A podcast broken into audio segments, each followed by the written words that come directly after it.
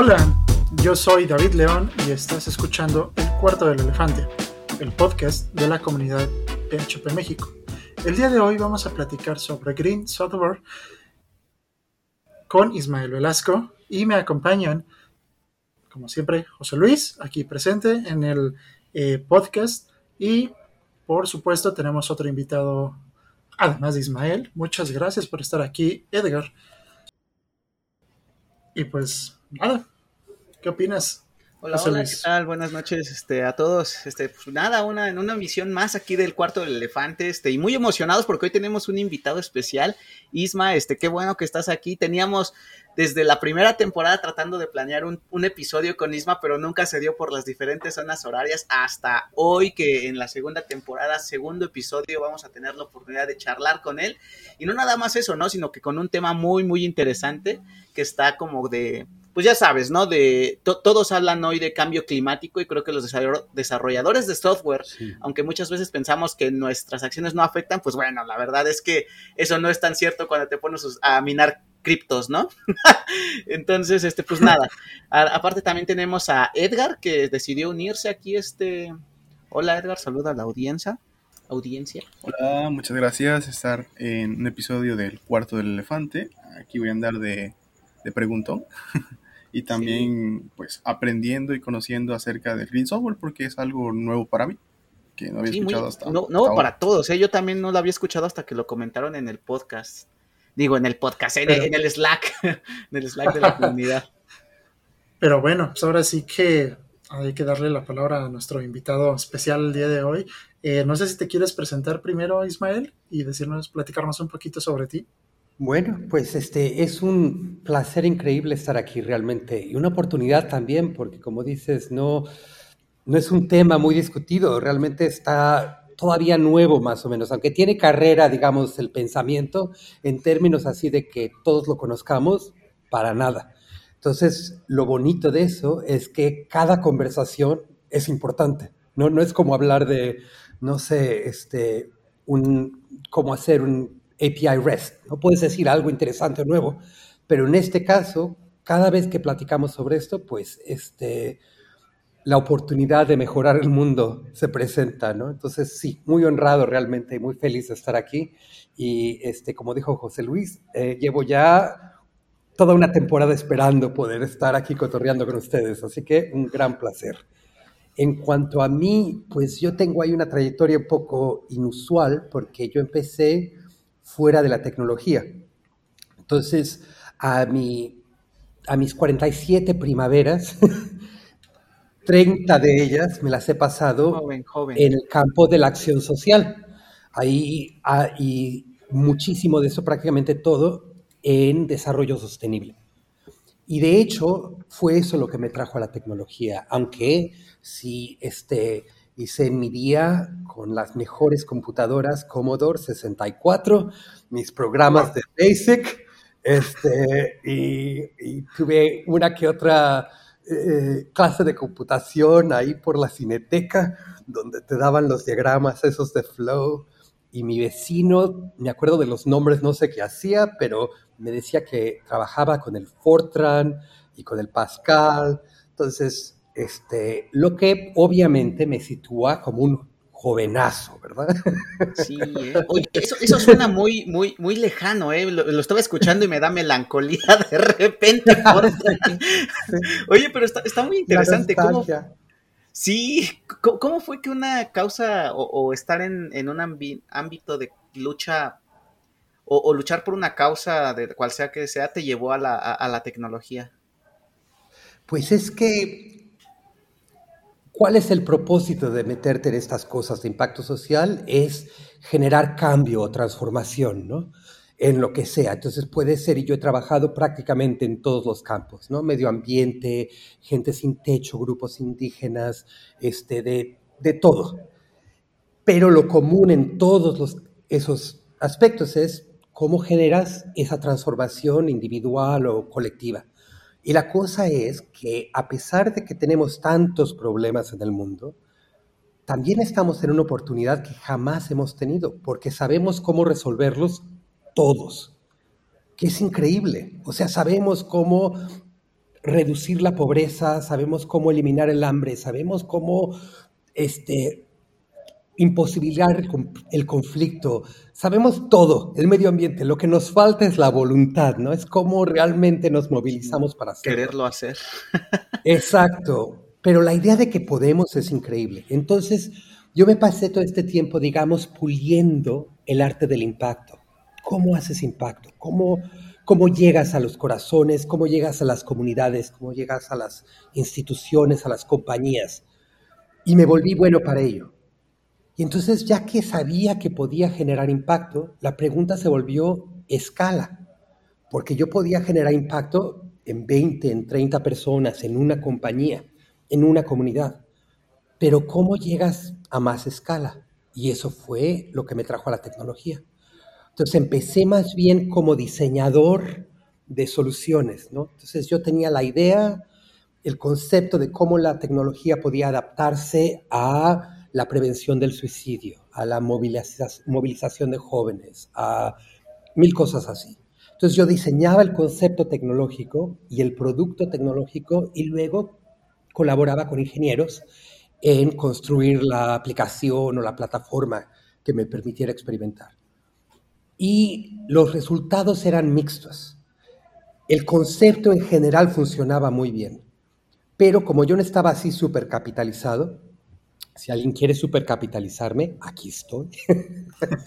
pero como no lo estaba, entonces este, las colaboraciones o bien eran un poquito chafas, ¿no? Al final la parte técnica se quedaba corta, o bien eran buenas, pero ellos decían, no, ya nos pertenecen a nosotros, no a ti. Y entonces, eso a fin de cuentas me llevó a decir, ¿sabes qué?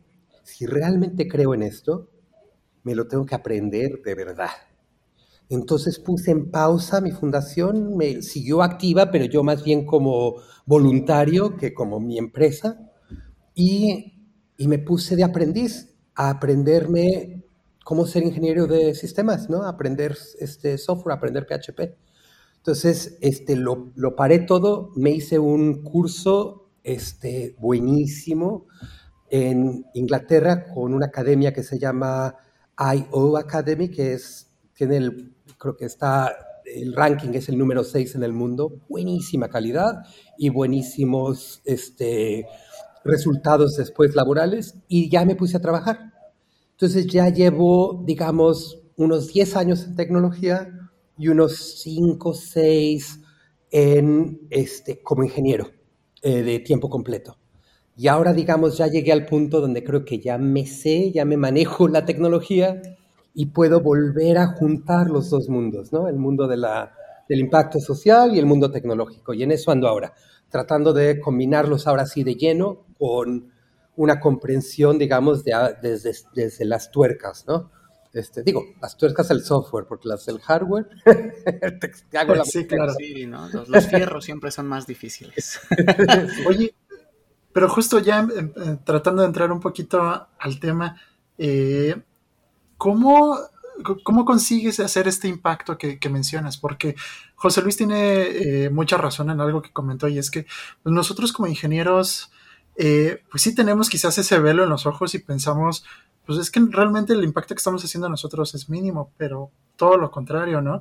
Eh, por ejemplo, las minas de litio, eh, las tierras raras que se, que se minan en China para poder tener unas pantallas, una resolución Full HD o 4K en lo que hacemos, en lo que vemos, pues contamina y contamina mucho, pero realmente nosotros lo vemos muy poco, eh, muy lejano quizás inclusive, porque escuchamos mucho el tema de cambio climático, lo notamos quizás eh, pues ahora sí que con nuestros padres o, personas mayores que nos dicen, ay, pues que años anteriores no había hecho tanto calor, ¿no? Por ejemplo, ahorita en las noticias eh, noté mucho que se mencionó las altas temperaturas que se consiguieron del verano en Europa, que eran récord, y pues a lo mejor eso es lo que más llegamos nosotros a, ver o a platicar, ¿no? Pero dentro de nuestra área se nos hace difícil pensar que estamos contaminando. ¿Cómo ocurre eso? Sí, pues yo la verdad era igual que tú, o sea, a mí yo fui en el mismo viaje, digamos. Claro que sabes que las máquinas que estás usando y los servers que estás usando, eh, han sido producidos y contaminando y todo eso, pero no tienes control, ¿no? Yo no puedo decir que haga que minen menos o lo que sea, pero de hecho, este, nuestro trabajo directo como programadores determina una cantidad inmensa de emisiones, o sea, más que todos los aviones, más que la aviación.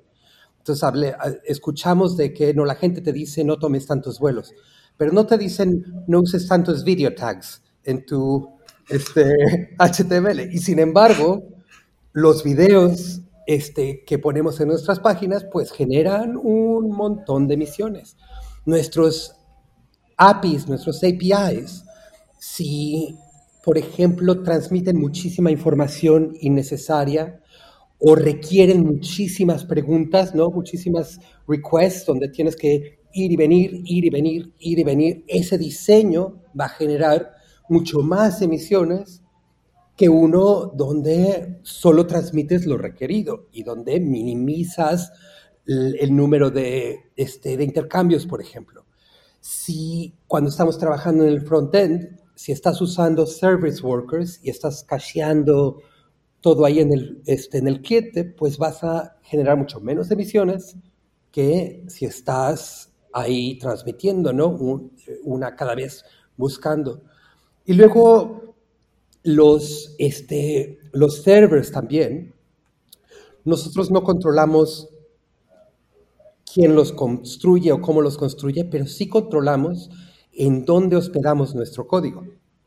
Y hay este, hosts que son terribles para el medio ambiente y hay los que son más o menos buenos o muy buenos. Entonces, incluso, por ejemplo, en... disculpen. Incluso, por ejemplo, en AWS, unas zonas están, son muy verdes y otras zonas no son verdes. Y hay plataformas donde puedes averiguar cuáles son buenas. Entonces, para sumarizar, es decir, que realmente sí tenemos muchísima influencia y realmente muchísima, que como ingenieros tenemos, incluso al nivel más bajo, es decir, no están los que toman las decisiones arquitectónicas, pero incluso como diseñador, cómo este, trabajas tu trabajo, tu ticket de front-end o cómo trabajas tu API, eso puede tener un impacto importante. Entonces, ahí podemos hablar cantera, pero para mí fue la misma jornada. Y lo que pasó, este, porque breve no soy, es que este, me, me invitaron a dar una charla y a organizar un panel en el COP26, la última reunión está ambiental de las Naciones En Glasgow, sobre ingeniería y, cambio climático. Y ahí traje a varias gentes y una de las personas que traje se llama Phil Sturgeon y es un grande de los APIs y es un PHPero. Este, y escribió el libro APIs You Won't Hate. Y se ha vuelto un ambientalista, pero extremo. La mitad del tiempo escribe APIs verdes y la otra mitad del tiempo se pasa en bicicleta plantando árboles, literalmente. No tiene casa. O sea, un ambientalista muy serio, ¿no? que, de verdad trata de hacer un cambio. Pero leí su, yo lo invité porque leí su post y este, ay, qué terrible para el podcast que me dio. Descuida. Por supuesto este, que no he cosido. ¿Cómo se llama el libro que dijiste? Este, Apis That You Won't Hate. Ajá. Y ese no es ambiental, eso fue antes de su giro, pero ah, creo que fue así que llegó a, lo ambiental, porque los, los APIs pues tienen la, el impacto positivo o negativo. Y él se enfocó en cómo hacer APIs que fueran eficientes. Y si generas un API que es eficiente, por ende generas un API que es verde. Y eso es lo bueno a nivel negocios, que Green Software, Green Web significa este, costos más baratos y experiencia de usuario más rápida y más este, sencilla, ¿no? Entonces, es lo bonito que a veces pensamos que no sabemos nada, pero de hecho, todo el tiempo que hemos pasado aprendiendo a optimizar es lo mismo casi que este, verdificar, como dicen en inglés, ¿no? Este, hacerlo ecológico. Sí. Oye, pues qué interesante, pero pienso que aquí que la cosa es más bien que muchos desarrolladores no somos conscientes del impacto ambiental que como ingenieros tenemos, ¿no? Con lo, que decías, pero aquí entra igual el tema de arquitectura, ¿no? Un API muy eficiente que tiene menos requests entra en cuestión de qué tan buen arquitecto eres para diseñar ese API, supongo. Sí. Sí. Y, ahora, aquí tengo una pregunta. Eh, cuando tú dices que hay servicios que ya son este, pues más ¿cómo decirlo? Verdes, eh, que, contaminan menos. ¿Estos, ¿Estos servidores son más caros, más baratos o es igual? Porque... iguales. ¿Iguales?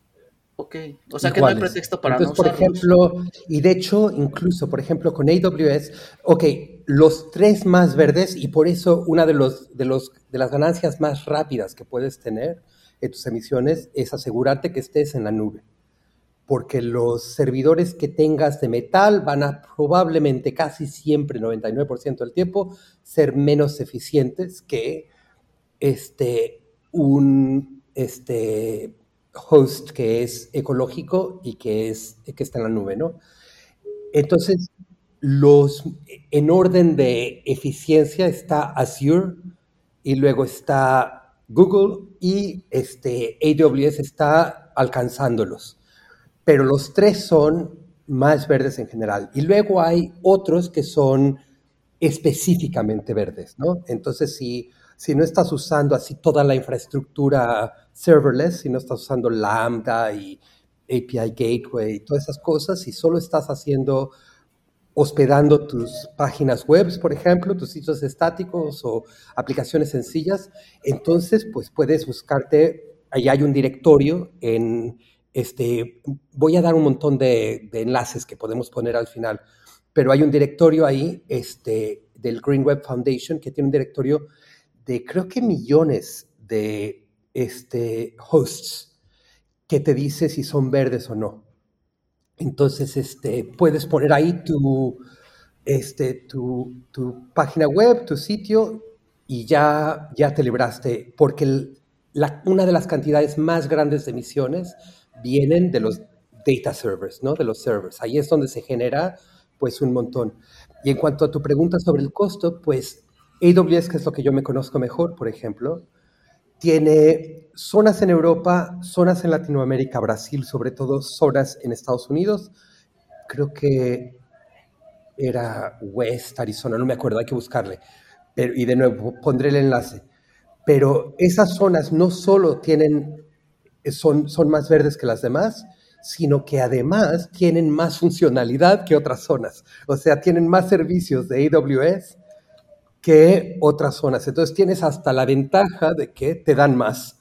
Y el precio es idéntico, no hay ningún precio. Y están los tres grandes, están comprometidos a tener este net zero, creo que para el 2030 más o menos. Entonces están acelerando lo más posible. Oye, pero entonces ¿Cómo mides ese impacto? Porque creo que eso es algo muy, muy crítico, ¿no? Para saber si eres razonablemente verde o eres completamente contaminante o si eres completamente verde, ¿no? ¿Cómo se mide? ¿Cuáles son las escalas o los puntos que debemos considerar para saber incluso si mi API está este, contaminando demasiado, ¿no? O qué tan verde puede ser. Pues tienes distintas capas, digamos, ¿no? Entonces, si, si comenzamos en la primera, primera capa, es pues tus máquinas, ¿no? Exactamente lo que compras, lo que haces. Uno de los grandes problemas que tenemos este, es que tenemos este, este empuje consumerista que nos hace comprar y comprar y comprar, ¿no? Y entonces eso significa que máquinas que están muy bien, las tiramos. Y esas máquinas pues generan un montón de, este, de contaminación. Por un lado, porque generan más demanda, más extracción, más producción. Y por otro, porque luego el, la, el, desperdicio, los desechos son muy difíciles de, de limpiar, digamos, ¿no? Entonces, maximizar nuestro uso de hardware como ingenieros es, digamos, la primera capa, ¿no? Y eso significa también uno de los motores de, de este cambio es lo que llaman en inglés este forced obsolescence. Es el, este, la, el, la obsolescencia forzada, ¿no? Sí, La idea de que si, por ejemplo, el Web API ahora ya puede hacer 300 cosas que son incompatibles con Internet Explorer 8, pues entonces todas las máquinas que siguen muy bien, pero que solo llegan a Internet Explorer 8, ya tienen que ser tiradas a la basura. Entonces, yo he estado proponiendo ahora la idea de rescatar el, el concepto de degradación grácil, estoy traduciendo aquí literalmente, graceful degradation, que era lo que solíamos hacer, ahora ya no se hace mucho porque ya todo está más emparejado, pero digamos, a en los primeros 2000, cuando tenías la mitad de la gente en Internet Explorer, una tercera parte en Safari, otra en Chrome, tenías que generar estos mecanismos para que tu página funcionara en lo moderno y en lo viejo, ¿no? Si pudiéramos hacer algo así, donde pudieras mantener la compatibilidad de tu tarea lo más posible, pues extiendes la vida de, de las cosas. Pero bueno, ahí me estoy desviando porque dices cómo lo medimos, ¿no? Entonces, eso ya es empiezas. Luego llegas a los servidores. No voy a meterme ahora en la, en la parte técnica, pero les puedo decir que hay herramientas. Ahora los tres, creo, este, AWS, Google y Azure, tienen en AWS, por ejemplo, en la sección de costos, de control de costos en tu dashboard, acaban de introducir hace poco este, emisiones.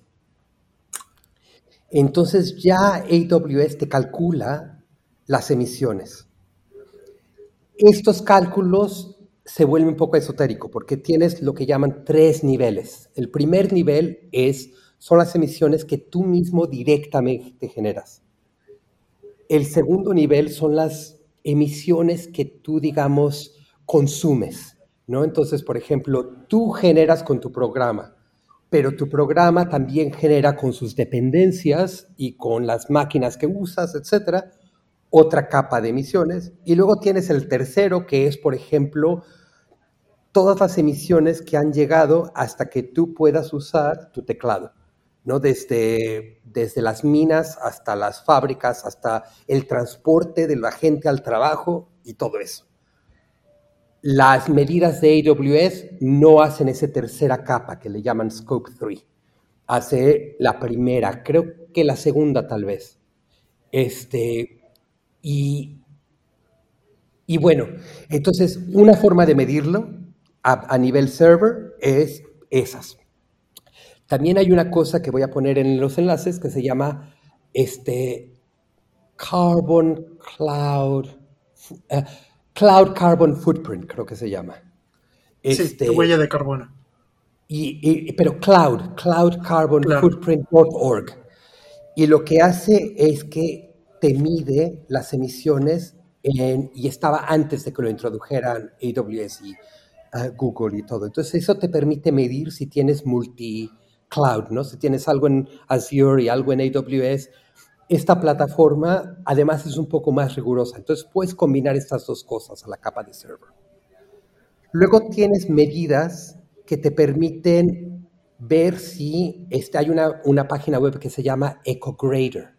Este, y ahí pones tu página web o tu aplicación y te da un score y te dice por qué. Entonces, por ejemplo, si tienes muchas, incluso hay extensiones, este, yo uso una que se llama Globe Malo, de nuevo la pondré en, la, en, las, en los enlaces, pero esa te dice en cada página en la que estás, te da un grado, una calificación de A a F, creo, y luego te, da, te dice por qué. ¿no? Te dice, tienes un montón de imágenes, por ejemplo, tienes este código este, vacío, estás bajándote un montón de fonts, estás, etcétera, etcétera. Entonces hay todas, hay herramientas, es lo bueno, es, eso es, digamos, en breve, es decir, que hay herramientas de gentes que se han puesto a trabajar esto y que siguen trabajando esto, que nos ayudan a nosotros no tener que estudiárnoslo todo y tener al menos un principio, ¿no? Poder empezar una baseline. Entonces, lo que falta es, como dijimos, es la voluntad. Entonces, si ustedes tienen un negocio, pueden decir, ahora vamos a calcular el costo ambiental que tenemos, ¿no? Y ya se empiezan a informar. Y, y no importa si al principio no son científicos, ¿no? Es, es, seguir yendo, es iterando, igual que lo hacemos con todo, exactamente igual que lo haces como la técnica de, eh, como la deuda técnica, ¿no? Idéntico. Ponte ahí que tienes una deuda ambiental. Entonces, ¿cómo, cómo la mides, no? Y buscas ahí las herramientas y empiezas a decir, pues empezamos aquí. No importa. Lo, importa no es donde, lo que importa no es dónde empiezas, sino que cada ciclo, cada sprint, cada seis meses, cada año, lo que sea, este, estén mejorando esa deuda de emisión, ¿no? Hasta que pueden ser ejemplares. Y qué bonito. Si ya puedes ponerte soy ejemplar, pues también hay un beneficio, porque a nivel mundial la gente está optando por el lado ambiental, ¿no? Entonces, si tienen dos productos que rinden lo mismo, todavía no somos lo suficientemente, digamos, este, entregados para que si uno es verde pero más este, chafa que el otro, nos vamos por el otro, ¿no? Pero si tienes dos buenos, el que sea verde gana. Entonces, este, sí, por ahí podemos ponerlo. Oye, pero aquí, aquí le diste un punto interesante cuando, cuando decimos, ¿no? Este, sabemos cómo hacerlo, sabemos que estamos de alguna manera contaminando extra y acabando pues con el planeta. Y dices, lo único que falta es la fuerza de voluntad, ¿no? Eh, y tal vez sí, pero por ejemplo, ¿qué pasa? ¿Cómo, ¿Cómo haces consciente a una comunidad de desarrolladores, no? Porque como decíamos al principio, al menos yo personalmente jamás había oído el Green Software, ¿no? Y hasta que lo mencionaron en el Slack y fue cuando dijimos, oye, ¿a poco esto existe? ¿No? ¿A poco contamino si yo nada más programo? Entonces, creo que, por ejemplo, si, si, si lo ponemos con el ejemplo de los carros, hay mucho marketing a través de, ¿no? Ah, es que mira, que, que, muchas emisiones por los combustibles fósiles, que vete por un eléctrico porque cero emisiones y es verde, pero al menos hasta donde yo he visto en cuestión de software, pues no es tan popular ni tan escuchado que digas, oye, tú por usar Facebook, por ejemplo, ya estás contaminando, porque pues Facebook usa mil servidores, ¿no? Entonces, ¿cómo, ¿cómo hacemos a la gente consciente? ¿Tú has pensado en eso o es parte de lo que tú tienes en tu... Sí, no es, es buenísima pregunta. Y la verdad es que al decir que solo nos falta la voluntad, decía en base a si sabemos todo esto, solo nos falta la voluntad, ¿no?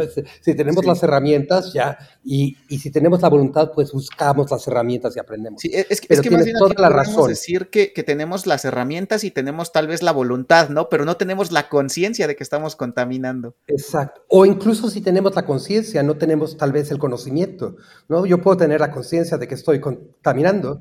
De hecho, hay un modelo en el trabajo que hacía antes de meterme en la tecnología, mucho de lo que me enfoqué fue en ese cambio de conductas ¿no? y de valores. Y cómo generas intervenciones que lo hagan. Hay un modelo que ha sido muy exitoso. Se ha usado mucho con el SIDA, se ha usado con el suicidio, se ha usado con un montón de cosas. Y en su modelo hay tres cosas que necesitas para generar el cambio a nivel personal, individual. Uno es información. Si no sabes cuál es el problema, pues no hay problema, ¿no? Entonces, efectivamente, como dices, si yo no sé, o sea, yo no tenía idea hace dos años que cómo diseñaba yo mi API, mi, mi API, mi API, iba a tener algún impacto en las emisiones, ni me había cruzado por la cabeza, ¿no? Entonces, información. Pero información sola, pues no te mueves, te informa, pero no te necesariamente te hace moverte, ¿no? Entonces, lo segundo que necesitas es motivación. Entonces, es el marketing del que hablas, ¿no? Necesitas poder no solo saber, sino tener la motivación. Y a veces, por ejemplo, los mensajes, que escuchamos son tan negros y tan pesimistas que nos informan, pero nos desmotivan, ¿no? Es decir, ahora sí sé que el mundo se va al chahuizle, pero en ese caso, pues no tiene, ya mejor vivo ahora porque no voy a cambiar nada, ¿no? Yo no tengo ningún control, ninguna influencia. Este, ahí en, el, en la, no sé si han leído o visto la película de el, este, Hitchhiker's Guide to the Galaxy, el, este, eh, ahí tienen a un extraterrestre que tiene unos, glass, unos glasses, unos lentes para el peligro. Son lentes antipeligro. Cada vez que hay peligro, se nublan. Entonces ya no hay peligro, ya no ven nada, ¿no? Y así puede ser con nosotros, ¿no? Cuando, hay, todo el mensaje es tan pesimista, tienes la información, pero no la motivación. Entonces, te desmotiva, ¿no? la información no solo de lo malo, sino de lo bueno, ¿no? Del, por ejemplo, que de hecho nosotros, más que casi nadie como programadores, tenemos la capacidad de impacto, más que un montón de gente. Y luego la tercera cosa que falta ya tienes la información, ya tienes la motivación, sabes cuál es el problema, sabes que puedes hacer algo, quieres hacer algo, pero te faltan las destrezas para cómo hacerlo. ¿No? El aprender, por ejemplo, las técnicas de Green Software. ¿Cómo haces un API que es este, ecológico, ¿no? ¿Cómo mides tus emisiones? ¿Cómo este, por ejemplo, yo sé que quiero poner caching en el, este, en el front-end, en el cliente para reducir eso. ¿Cómo lo hago? ¿No? Esas destrezas de entender el PWA o de los service workers o de Redis, etc. Entonces necesitamos esos tres ingredientes. Y creo que para eso necesitamos comunidad. Y ahí es donde creo que este podcast es tan importante porque es la primera introducción para nuestra comunidad de PHP México. Y, este, y voy a tener un meetup con PHP México, que bueno, ¿no? Pero ya de aquí, ya tenemos dos recursos. ya podemos decir... lo, que decíamos, ¿no? Este, compartirlo con la comunidad y que cada vez más gente sepa del tema y que sea consciente de que puede contaminar menos, incluso haciendo nada, ¿no? Tan, algo tan simple como usar una computadora o programar una aplicación. Claro, claro. Y además que en nuestro caso, te digo que realmente como programadores tenemos un lujo que también significa una responsabilidad, más que casi cualquiera. Yo cuando estaba en este panel, mi, mi plática sobre este, ingeniería y, clima, me postulé unos este, extraterrestres que vinieran a resolverlo todo y nos dan la tecnología perfecta que quita todas las emisiones y no cuesta nada. Pero luego se enteran y dicen, no, pues la verdad es que estos ya tienen buena tecnología y no la usan. Siguen ahí invirtiendo en el, este, en el petróleo cuando ya saben que se los va a llevar la, alguien, ¿no? Esa. Eh, y lo siguen usando, ¿no? Ahí viene la tilica. Este, entonces, no, ¿qué, ¿qué va a servir si les damos esto, no? Bueno, vamos a darles las medidas para que sepan exactamente en qué punto la cosa ya se pone mal. No, si ya tienen buena información. Pero entonces se les, ocurre, se les ocurre algo que solo los alienígenas pueden pensar. ¿Qué tal si nos quitamos a todos los ingenieros del planeta? Nos llevamos a todos los ingenieros a nuestro planeta y de repente la contaminación se acaba. o sea, ya, ya no hay nada, ¿no? Todas las emisiones se bajan, ¿no? Ya sea del petróleo, de las computadoras, de lo que sea. Ahora, no estoy abocando porque se vayan los ingenieros, porque también entonces ya no tenemos ambulancias en tres minutos, tenemos un montón. Pero la contaminación se acabó, ¿eh? Pero sí es decir que como ingenieros de sistemas nosotros estamos en un punto estratégico. O sea, si te quitas a todos los doctores, pues nos enfermamos, pero la contaminación sigue.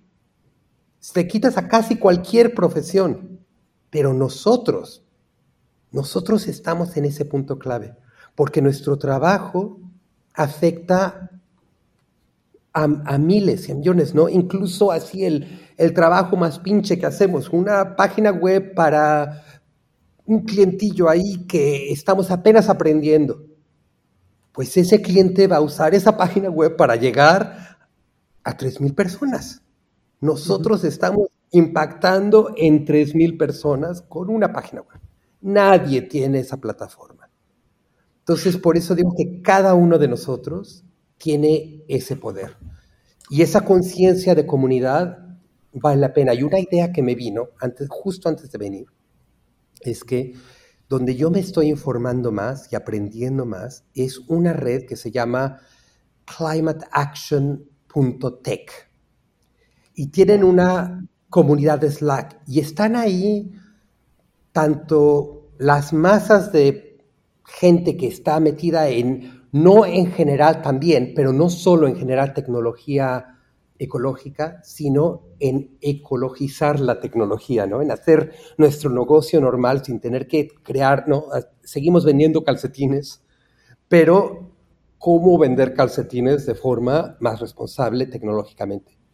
Y tienes ahí, digamos, la raza como nosotros, este, bueno, como yo, que ustedes son ya aristocracia, pero luego tienes aristocracia como ustedes también ahí, ¿no? Entonces ahí tienes a gente de Microsoft, tienes gente de Google, de AWS, y tienes la gente de la Green Software Foundation. Entonces te enteras de todo. Y hay un grupo no muy activo de Latinoamérica. Bueno, nada activo, desde que yo entré hace muy poquito. Nada. Eh, Imagínate, si el primer mundo es, es algo relativamente nuevo. Imagínate en Latinoamérica, más inactivo aún. Creo que en Brasil están fuertes, ¿eh? pero, pero creo que esta, esta red en particular no.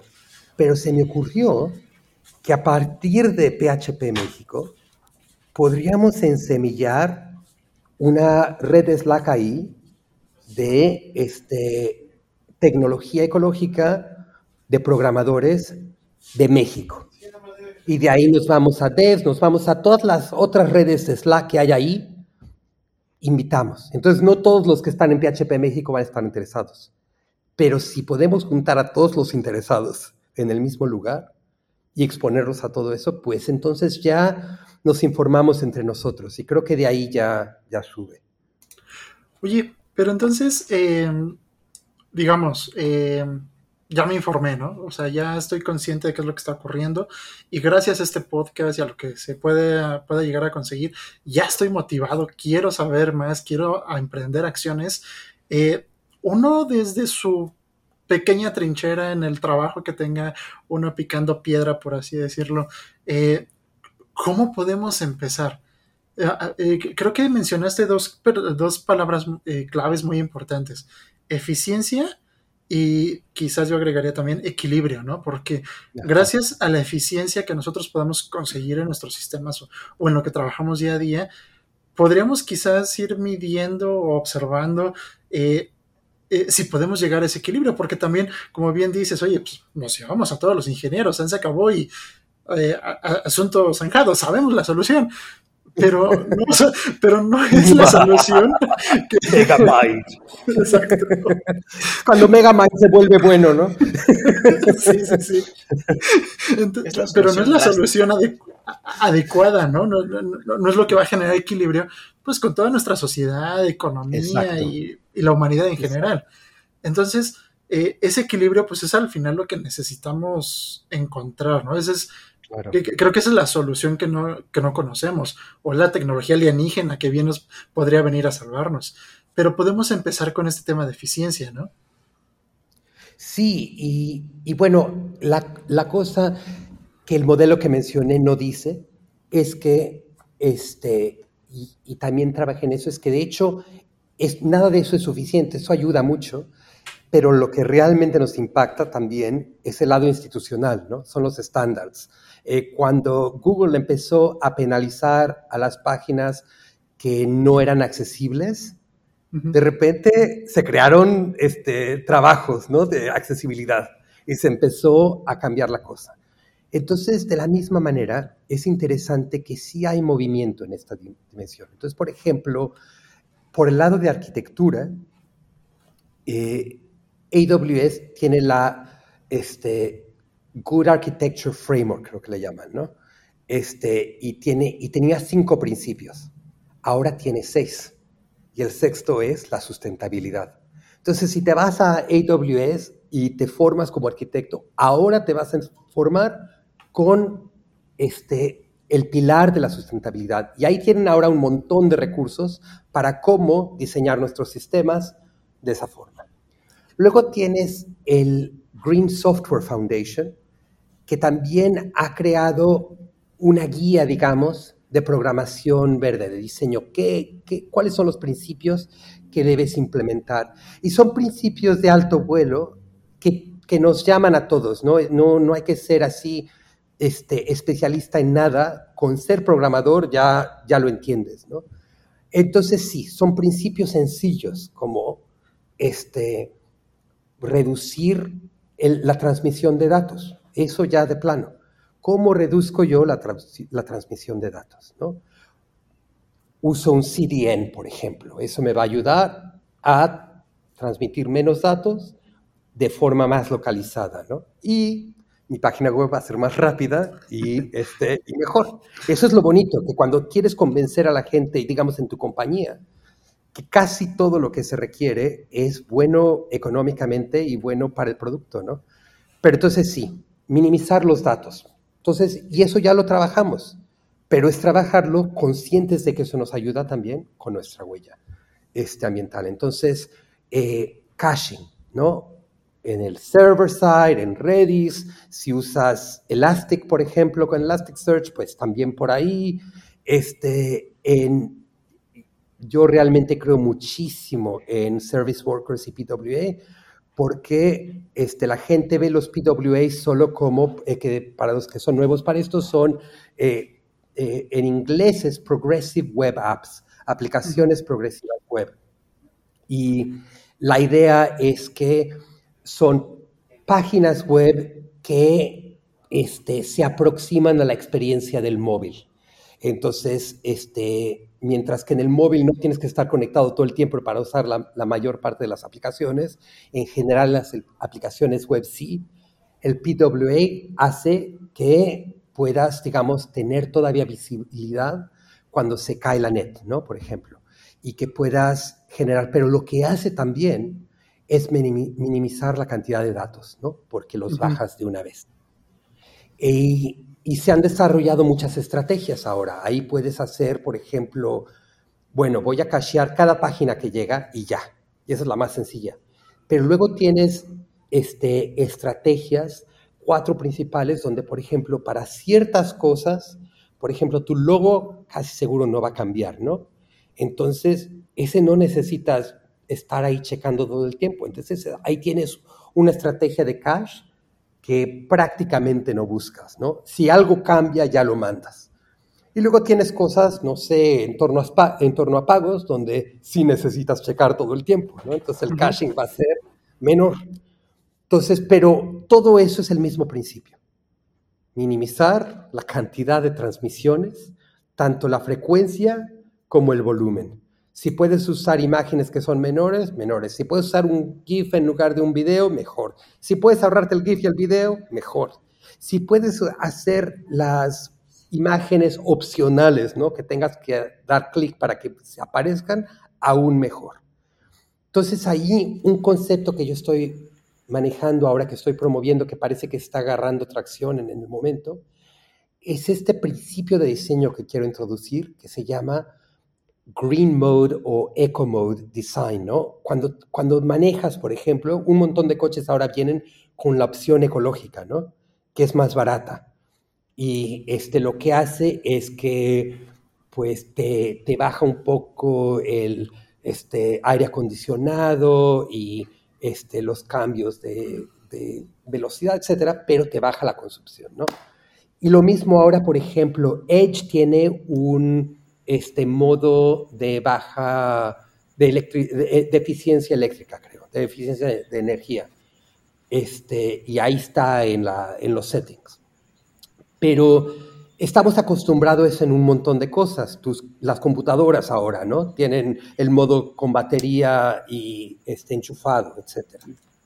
Entonces, imagínate. traen ahí una opción de rendimiento o duración de batería, algo así, ¿no? Así de quieres ah, Exacto, exacto. Pues imagínate si nosotros ofreciéramos en nuestras páginas web, a nuestras aplicaciones, opciones verdes, ¿no? Por ejemplo, cuando vemos videos, pues queremos ver el video, pero a veces escuchamos música en YouTube, ¿no? no necesitamos el video. Entonces sería bueno tener la opción donde aprietas un botón y dice, pues, no video. Que ya está. Eh, ya hay extensiones que las hay, sí, ¿verdad? Ya hay con YouTube Por eso sacaron YouTube Music, porque igual este ya está te da el botoncito así de, ¿quieres nada más escuchar la música? Le das clic, incluso te manda YouTube Music en la parte donde ibas del video. Eso, pues ese, ese es un ejemplo de graceful degradation, ¿no? Estamos baja, degradando la funcionalidad de YouTube de forma eficiente. porque no, no lo quieres todo el tiempo? Obviamente quieres YouTube es para videos, pero tienes la opción de degradar la funcionalidad cuando no la vas a utilizar y eso te corta las emisiones. Entonces, pensar en darle opciones al usuario, hay dos conceptos de diseño. Uno es green by default, es decir, optimizamos lo más posible, ¿no? Para que nuestra aplicación sea lo más eficiente, ecológica, económica posible. Pero eso aún, ya que llegaste a eso, todavía está la opción de decir, y ahora no quiero video. Entonces, por ejemplo, el hacer las imágenes opcionales, ¿no? Que das el clic para que la imagen venga, pues eso también no solo es bueno para el ambiente, pero también nuestros diseños asumen primer mundo hiperconsumista. Claro. ¿No? Diseñamos nuestras aplicaciones para hipervelocidad de broadband, este, con este, chispas y música y todo. Pero no la diseñamos para el, el área rural, donde la internet es como la lluvia, ¿no? no la, no la diseñamos para gente que no puede comprarse el iPhone 55, ¿no? Este, no diseñamos eso. Entonces, poner en nuestros diseños, en nuestras aplicaciones, esa degradación funcional para que gente con menos recursos y mucho más responsabilidad ecológica pueda, pueda participar en nuestros, en nuestros productos, ¿no? Entonces puedes, puedes diseñar tu página, por ejemplo, o bien que el usuario apriete este modo bajo, ¿no? Modo, este, eh, modo barato o modo ecológico, como lo quieras tú presentar, ¿no? Y ellos aprietan y ya no tienen las imágenes. Si quieren la imagen, aprietan el botón y no les importa porque están viendo Wikipedia, no quieren ver la imagen, ¿no? O están leyendo un tutorial. Entonces, o no quieren ver el video. Deberíamos de buscar casos de uso, ¿no? Modo lectura, ¿no? Ah, perdón, no te escuché, Edgar. Ah, digo que normalmente se utiliza el, tan olvidado modo lectura, ¿no? Exacto. Solamente pues, te centras en el texto y... Exacto. Justo. Exacto. te iba a preguntar algo, tengo una duda. Este, digamos que una de las primeras como que prácticas para ser ecológico sería como el SEO de, las páginas o como estas herramientas que te provee Google a la hora de testear tu página, de que rendimiento noventa y tantos, ¿no? Que calidad en las imágenes tanto, ¿no? Que, y esto así, como para ir como que yendo degradando, por decirlo de alguna manera, la página y no sea tan pesada a la hora de cargar, porque pues, sí me ha tocado ver luego que estoy en el teléfono con los datos de Movistar, Ajá. pausa para Movistar, que intento cargar algunas páginas y se tarda mucho. Pero tú dices, no, pues eh, chance y es por, este, no sé, la información, ¿no? Es una, un PNG, un PNG un GIF que tarda a la hora de guardar y bajar, si es como de que, ¿qué pasa, no? Sí, y sí, absolutamente, sí, haces el... Por eso digo que lo bueno para nosotros es que no estamos adquiriendo nuevas destrezas, estamos aprendiendo cómo utilizar destrezas que llevamos refinando y, usarlas para esto. Entonces, por ejemplo, hemos casi prácticamente dejado de usar Graceful Degradation desde que nadie usa Internet Explorer 8, ¿no? Era grande, teníamos este polyfill, sí, sí, exacto, ah, este, para nuestros radioescuchas. Edgar, justo cuando, hice, cuando dije lo de ya no usamos Internet Explorer, ahí hizo la, la, plegaria, ¿no? Porque para todos nosotros fue el día de la celebración, ¿no? Este, ¡Hay fiesta! ¡Yeah! Pero Este, el, y, y, bueno, y por eso mismo, creo, también por nuestra propia sanidad, ya casi no se habla de eso. Y sin embargo es una técnica que realmente podemos reapropiar y utilizar de forma menos dolorosa, como en YouTube Music, ¿no?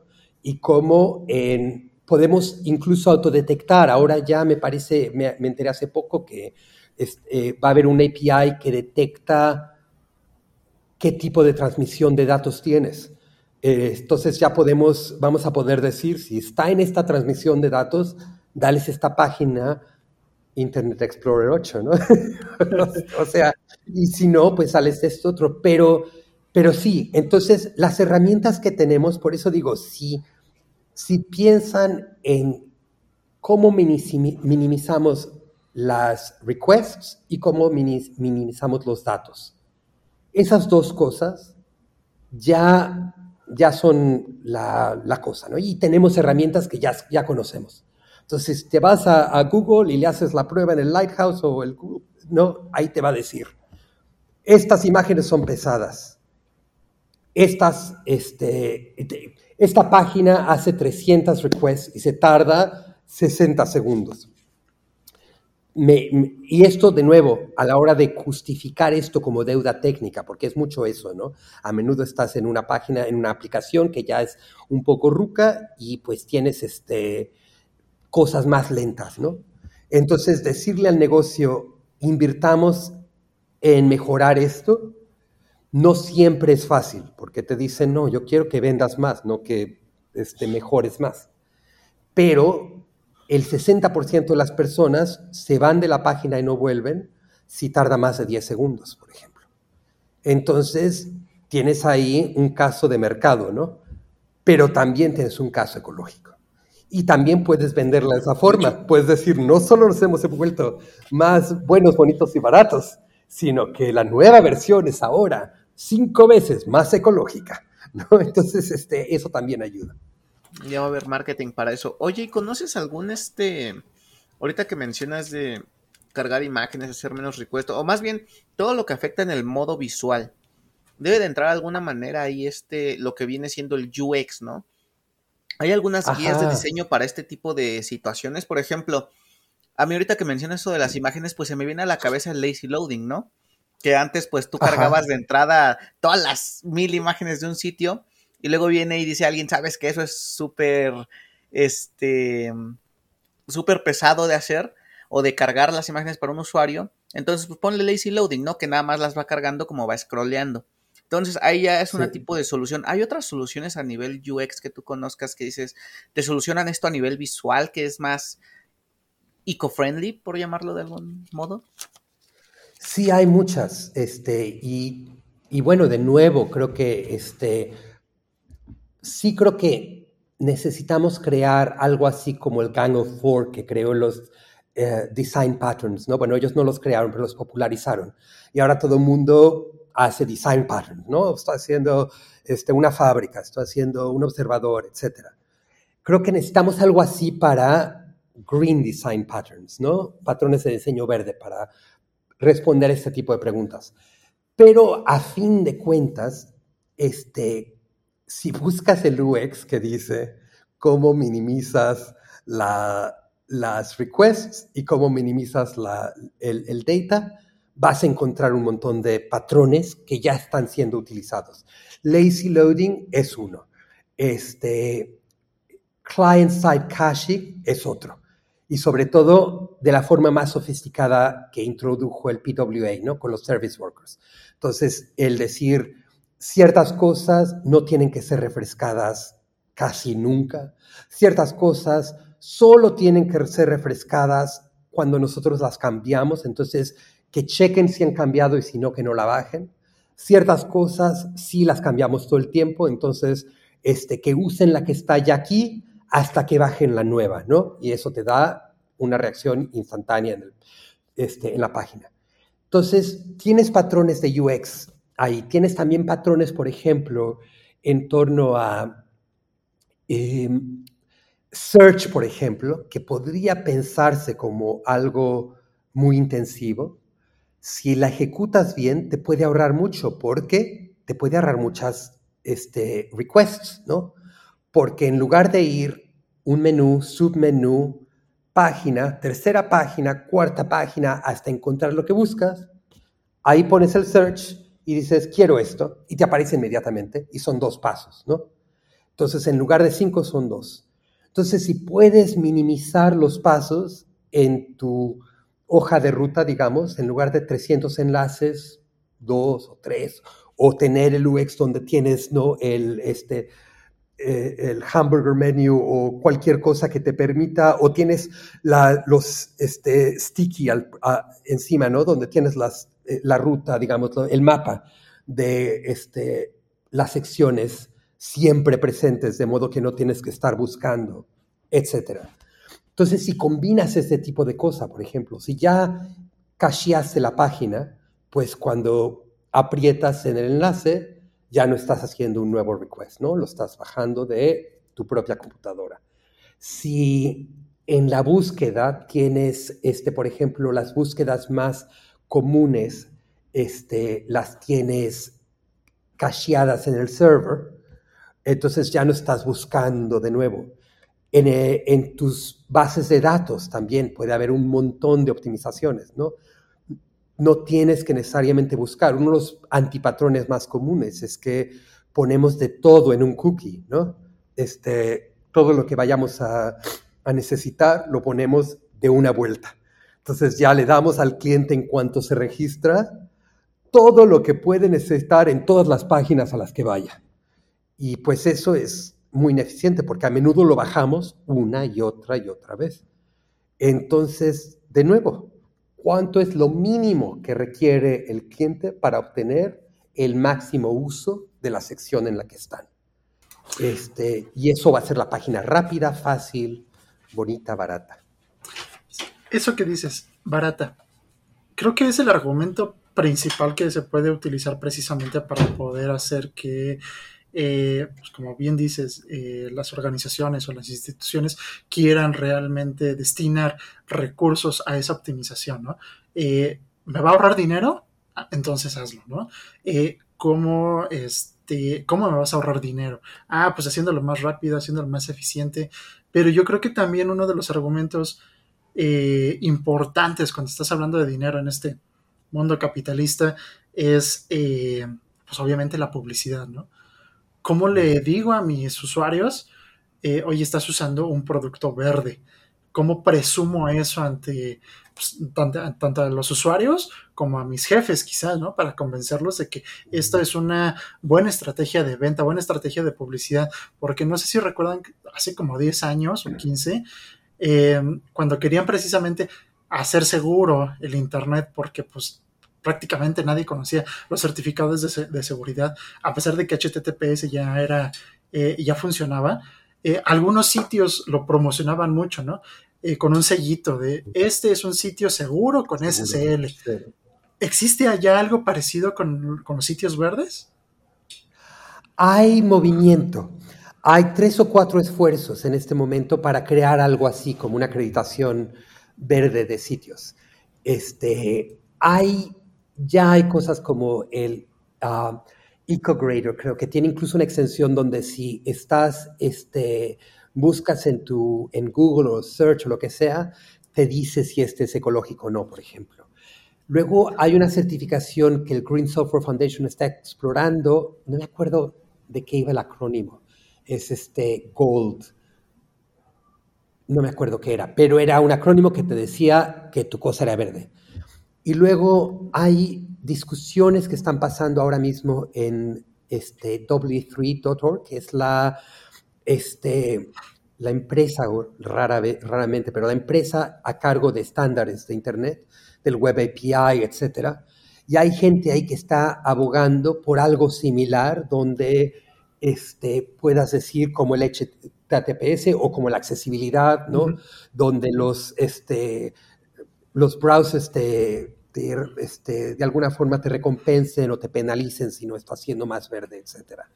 Entonces, hay movimientos en esto también con AWS, el Green Framework, ¿no? el, el, este, Good Architecture Framework, que tiene su sexto pilar y las, las medidas.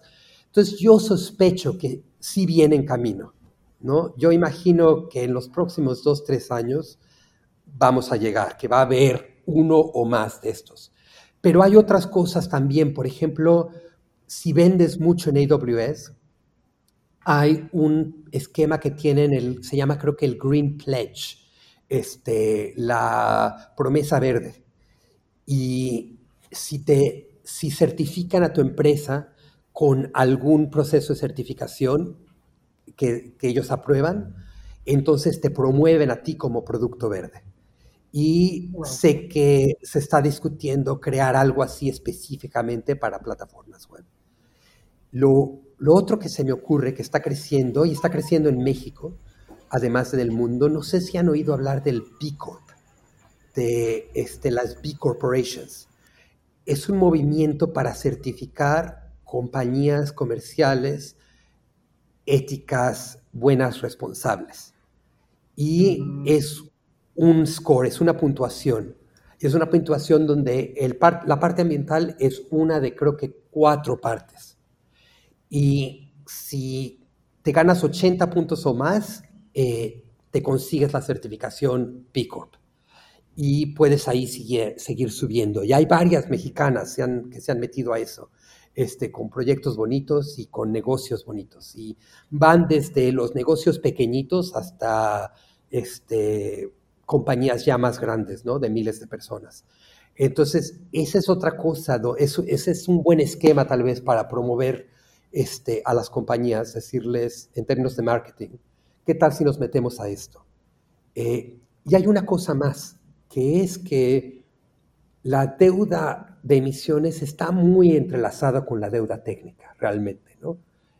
Casi seguro, si tienes una, una aplicación que es mala para el medio ambiente, casi seguro es mala para el cliente y mala para la compañía, ¿no? Casi seguro, porque sí, ¿no? Si está haciendo muchísimas este, requests, está haciendo muchas transacciones, está haciendo mucho, va a ser lenta, va a ser dolorosa, y casi seguro si es lenta y dolorosa, probablemente por el lado técnico estamos nos estamos jalando los pelos los que todavía tenemos, ¿no? Este, porque porque es horrible trabajar ahí, ¿no? Estás ahí, cada vez que sacas algo, estás cruzando los dedos de que no vaya a pasar algo mal. Entonces, de hecho, puedes medir este, las consecuencias de la deuda técnica. Ahí tengo una charla sobre eso por separado, pero hay un montón de herramientas donde puedes medir cuáles son los, los bloqueos de tu plataforma. Y una de las medidas, por ejemplo, es si usas cosas como Jira, ¿no? O cosas para medir tus problemas. Entonces ahí puedes crear un dashboard donde te dice, por ejemplo, este,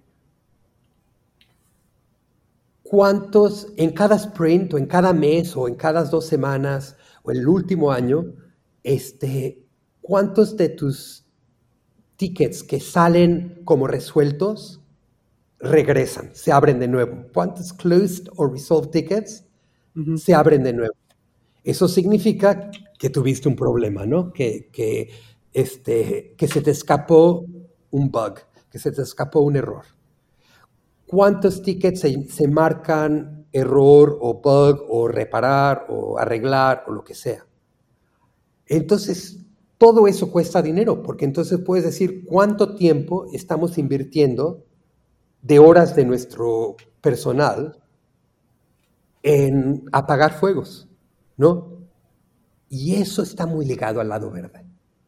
Entonces puedes decir, mira, si invertimos en mejorar esta parte del código, vamos a liberar a nuestros devs a que puedan trabajar en el lado del negocio.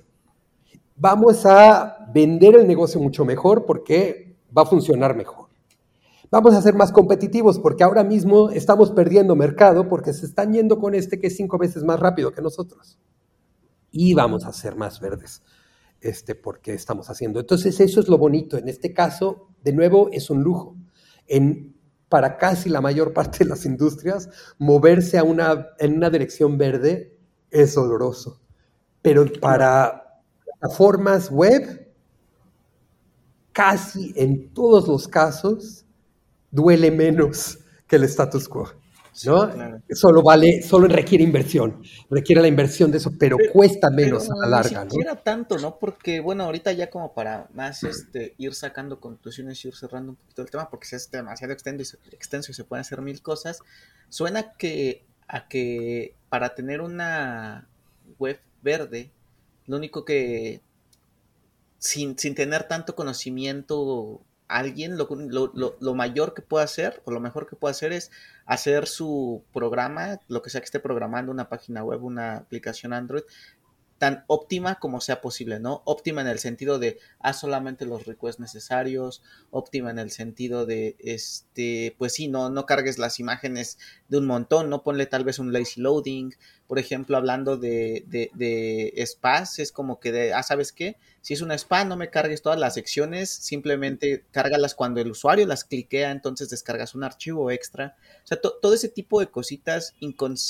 que, que de alguna manera un programador que desconoce de este tema lo hace pensando en la optimización de un sitio, en realidad también está siendo un poco verde, ¿no? Porque está optimizando todo, todo el tiempo de procesamiento. Igual, ya un poquito para ir cerrando y ir sacando conclusiones, sería este, una persona que ya está consciente, que ya escuchó este podcast de la comunidad de PHP México y dice, ay, ¿sabes qué? Soy un programador y está contaminando.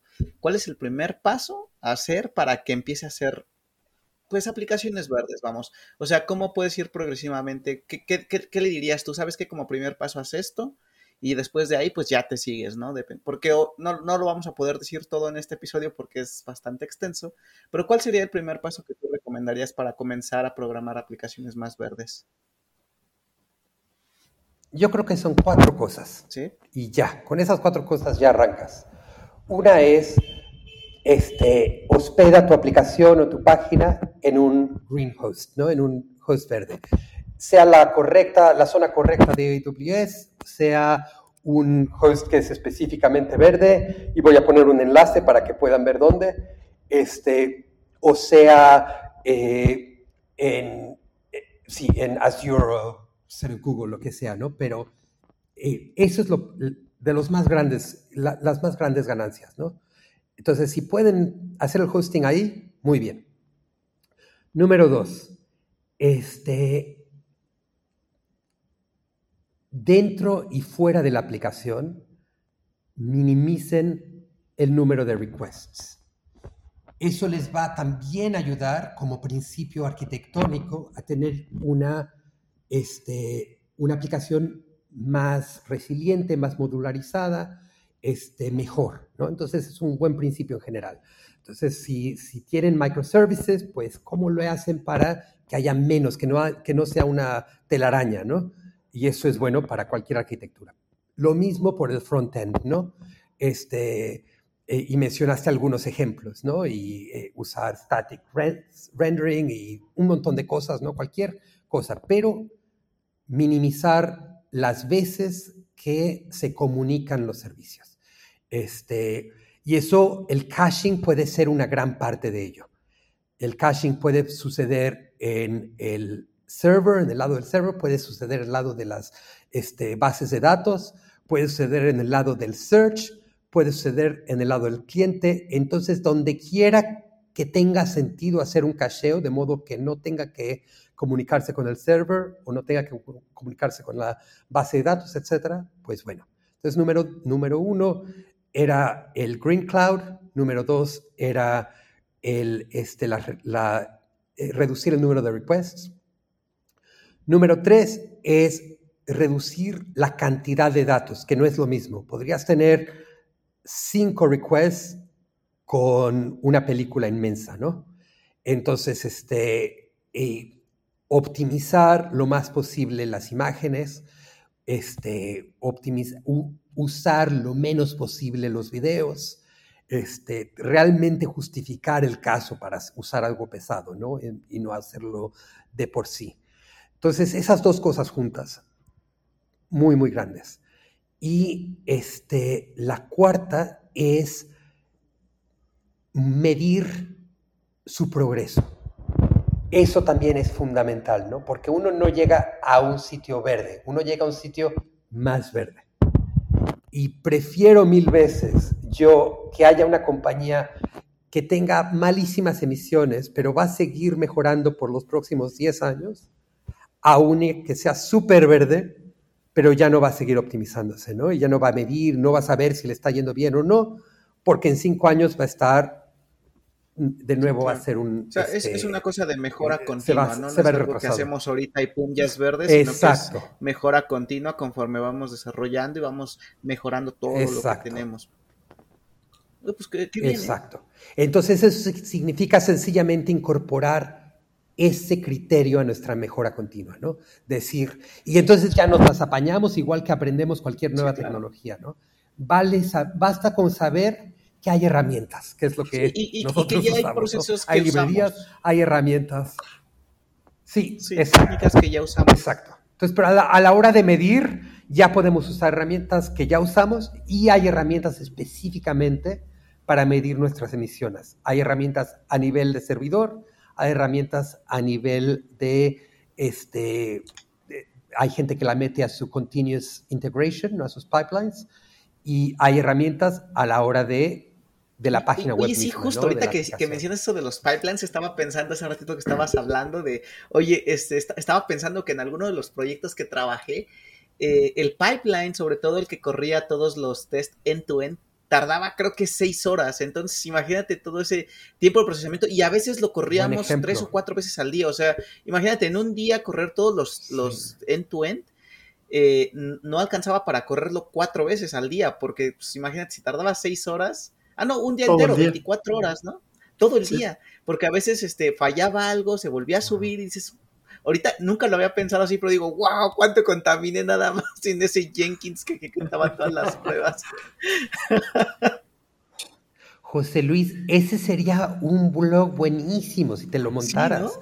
¿no? Porque obviamente lo has pensado y ahora, porque eres lo último que diría yo, que es para, es, es una ruta de aprendizaje más, ¿no? Y yo al menos aprendo mejor cuando trato de, comunicar algo. Claro.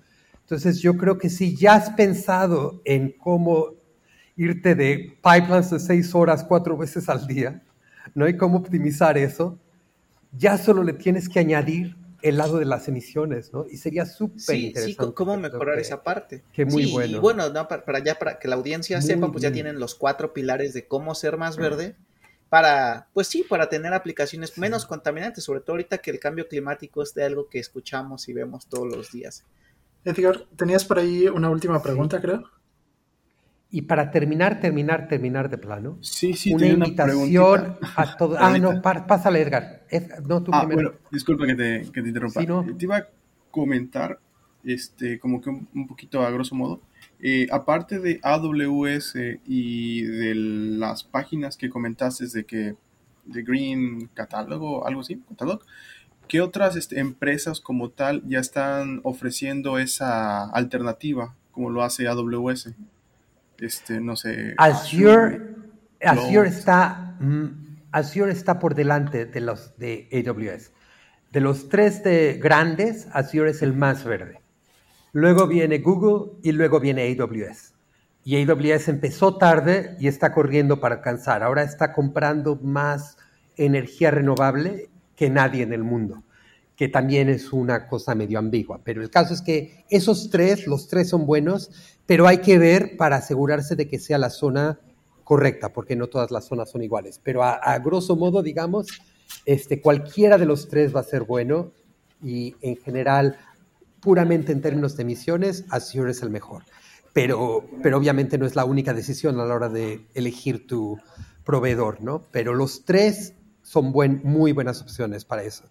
Y luego hay otros que son mucho más pequeños, que son si tienes más bien, no sé, el, equivalente de tu este, PHP MyAdmin, ¿no? Sí, Digo, por ejemplo, si quiero hacer, no sé, una landing para mostrar nada más. Exacto. Este, una página sencilla. Este, sí, muchas, muchas, muchas, muchas. Este, no en general las más conocidas, ¿no? Están llegando algunas, ¿no? Como DigitalOcean, etc. Pero hay un montón, igual que la gran cantidad de hosts son este, subcontratadores del el host anterior. Pues este directorio es el que tiene las 4 millones de domains.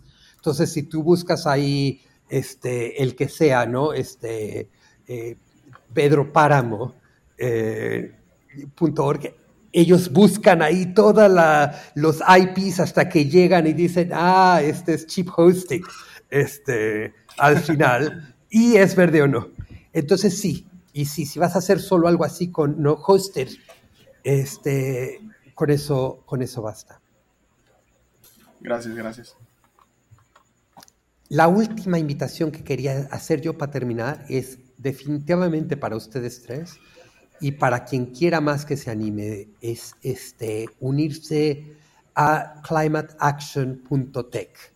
Si van a la página web de climateaction.tech, este, van a ver una, la, opción de unirse al Slack.